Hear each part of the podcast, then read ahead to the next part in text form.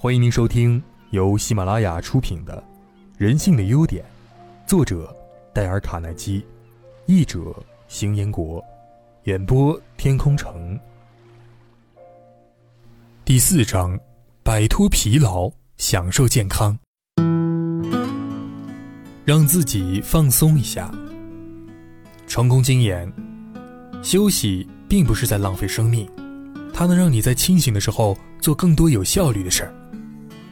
任何一位还在学校念书的医学学生，都会告诉你，疲劳会降低身体对一般病和感冒的抵抗力，而任何一位心理学家都会告诉你啊，疲劳同样会降低你对忧虑和恐惧感觉的抵抗力。杰克布森医生，芝加哥大学实验心理学教授、医学主任，写过两本关于如何放松紧张情绪的书，《消除紧张》和《你必须放松紧张情绪》。主持研究了放松紧张情绪的方法在医学上的用途。他认为，任何一个精神和情绪上的紧张状态，在完全放松之后就可能不复存在了。这也就是说啊，如果你能够放松紧张的情绪，就不可能再继续的忧虑下去。所以，要防止疲劳，第一条规则就是经常休息，在你感到疲倦以前就马上休息。这一点之所以非常重要啊。是因为疲劳增加的速度快得出奇。美国陆军的多次实验表明，即使是经过多年军事训练又很坚强的年轻人，如果不带背包，每一小时休息十分钟的话，那么行军速度就会明显加快，而且持久的。人的心脏每天压出来流过全身的血液，足够装满一节运油火车车厢了。每天释放的能量，足够用铲子把二十吨煤。产生一个三尺高的平台。你的心脏能完成这么大的工作量，而且能持续五十年、七十年，甚至九十年。你的心脏怎么承受着难以置信的工作呢？哈佛医生华特·坎农博士曾解释道：“绝大多数人啊，认为人的心脏整天不停地跳动，实际上呢，在每一次收缩之后，它有完全静止的一段时间。”当心脏按正常速度每分钟跳七十下的时候，他一天的工作时间是九个小时，也就是说，他实际上啊休息了十五个小时。第二次世界大战期间，丘吉尔已经六十多岁了，却能每天工作十六个小时。他的秘诀在哪儿呢？他每天早晨在床上工作到十一点，他看报、口述命令、打电话，甚至在床上召开会议。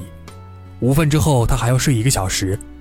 晚上八点的晚餐，这以前啊，都要在床上睡两个小时。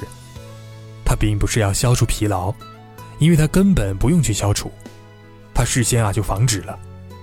因为他经常休息，所以能够精神的一直工作到半夜以后。约翰·洛克菲勒也创造了两项惊人记录，他的财产在当时世界来说都首屈一指，而寿命也达到了九十八岁。怎样做到这两点的呢？主要原因啊，当然是遗传，他家族的人都很长寿。另一个原因就是，他每天中午在办公室睡半个小时的午觉，这哪怕是美国总统打来电话，他都不接。在《为什么会疲劳》一书当中写道：“休息，并不是绝对的什么都不做，休息就是修补，在短短的一点儿休息时间里，就能有很强的恢复能力。”即使只打五分钟的瞌睡，也有助于防止疲劳。棒球名将康利马克告诉我，每次参赛之前啊，如果不睡个午觉的话，他到第五局就会感到精疲力尽了。如果他睡午觉的话，哪怕只睡五分钟，也能够赛完全场，而且一点儿都不感觉到疲惫。我拜访过伊莲娜罗斯福，询问她在白宫做第一夫人那十二年里。是如何应对那么多繁琐事务的？他对我说：“啊，每次见一大群人，或是要发表一次演说之前，他通常啊都坐在一把椅子上，或者一张沙发上，闭起眼睛来休息二十分钟。”我最近啊在麦迪逊广场花园金奥维的休息室里，访问了那位参加世界骑术大赛骑术名将，我发现。他在休息室里放了一张折叠床。每天下午我都要在那儿躺一躺。金奥维说道。在两场表演之间睡一个小时。当我在好莱坞拍电影时，他继续说道：“我常常是依靠在一张很大的软席座上，每天睡两次午觉，每次十分钟，这样啊，会使我精神充沛。”爱迪生认为呢，他无穷的精力和耐力，都源自于他能随时入睡的习惯。现代教育之父何瑞斯曼，在他年事稍长以后也是这样的。当他担任安提奥克大学校长的时候，常常躺在一张长沙发上和同学们进行谈话。在亨利·福特八十大岁之前，我去访问过他，我实在是猜不透啊，他为什么看起来这么精神焕发，非常健康啊？我问他，秘诀是什么呢？他说，能坐下的时候我绝不站着，能躺下的时候我绝不坐着。我曾经建议啊，好莱坞的一位电影导演试一试这类方法。后来他告诉我说，这类方法可以产生奇迹。我说的是杰克·查纳克，他是好莱坞最有名的大导演之一了。几年前，他来看我的时候，他是米高梅公司短片部的经理，常常感到劳累和精疲力尽。他什么方法都试过了，喝矿泉水、吃维生素和其他补药。但对其一点帮助也没有。我建议他每天去度度假，怎么做呢？就是当他在办公室里和部下开会的时候啊，躺下来放松自己。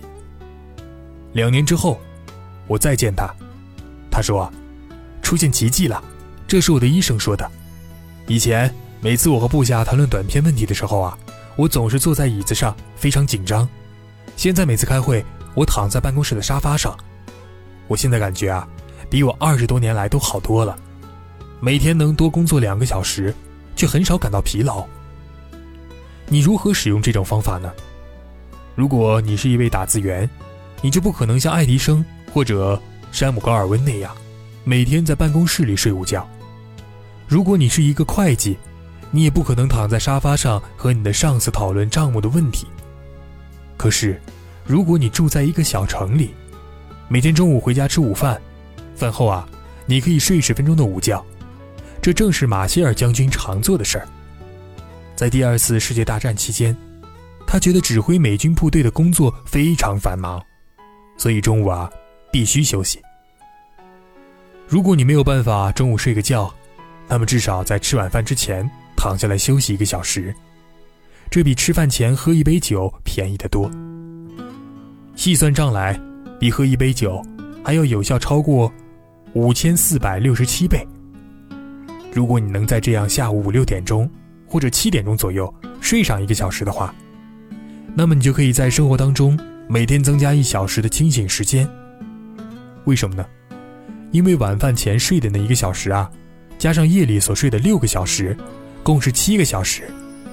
这样劝你的好处比连续睡八个小时要更多。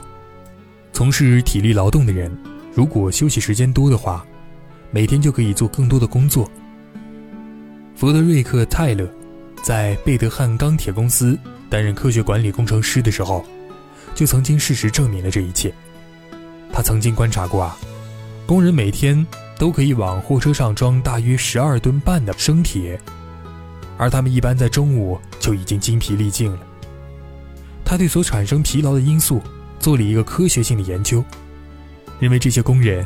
不应该每天只送十二吨半的生铁，而应该每天装四十七吨。照他的计算，他们应该可以做到目前成绩的四倍，而且不会疲劳，只是必须要加以证明。他从搬运工里选了一位施密特先生，让他按照规定时间来工作，有专人拿着表来指挥他。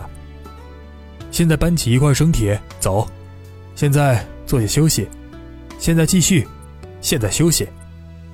结果啊，其他人每天只能搬十二吨半，而史密特却搬了四十七吨。在长达三年的时间里，他的工作能力从未消减过。这是因为他在疲劳之前就有时间休息，每小时他大约工作二十六分钟，而休息时间却有三十四分钟。他休息的时间要比工作时间多，可是啊，他的工作成绩却差不多是别人的四倍。让我再重复一遍啊，按照美国陆军的办法去做一个经常休息，照你心脏工作的方法去做，在疲劳之前去休息，这样能使你每天的清醒时间多一个小时。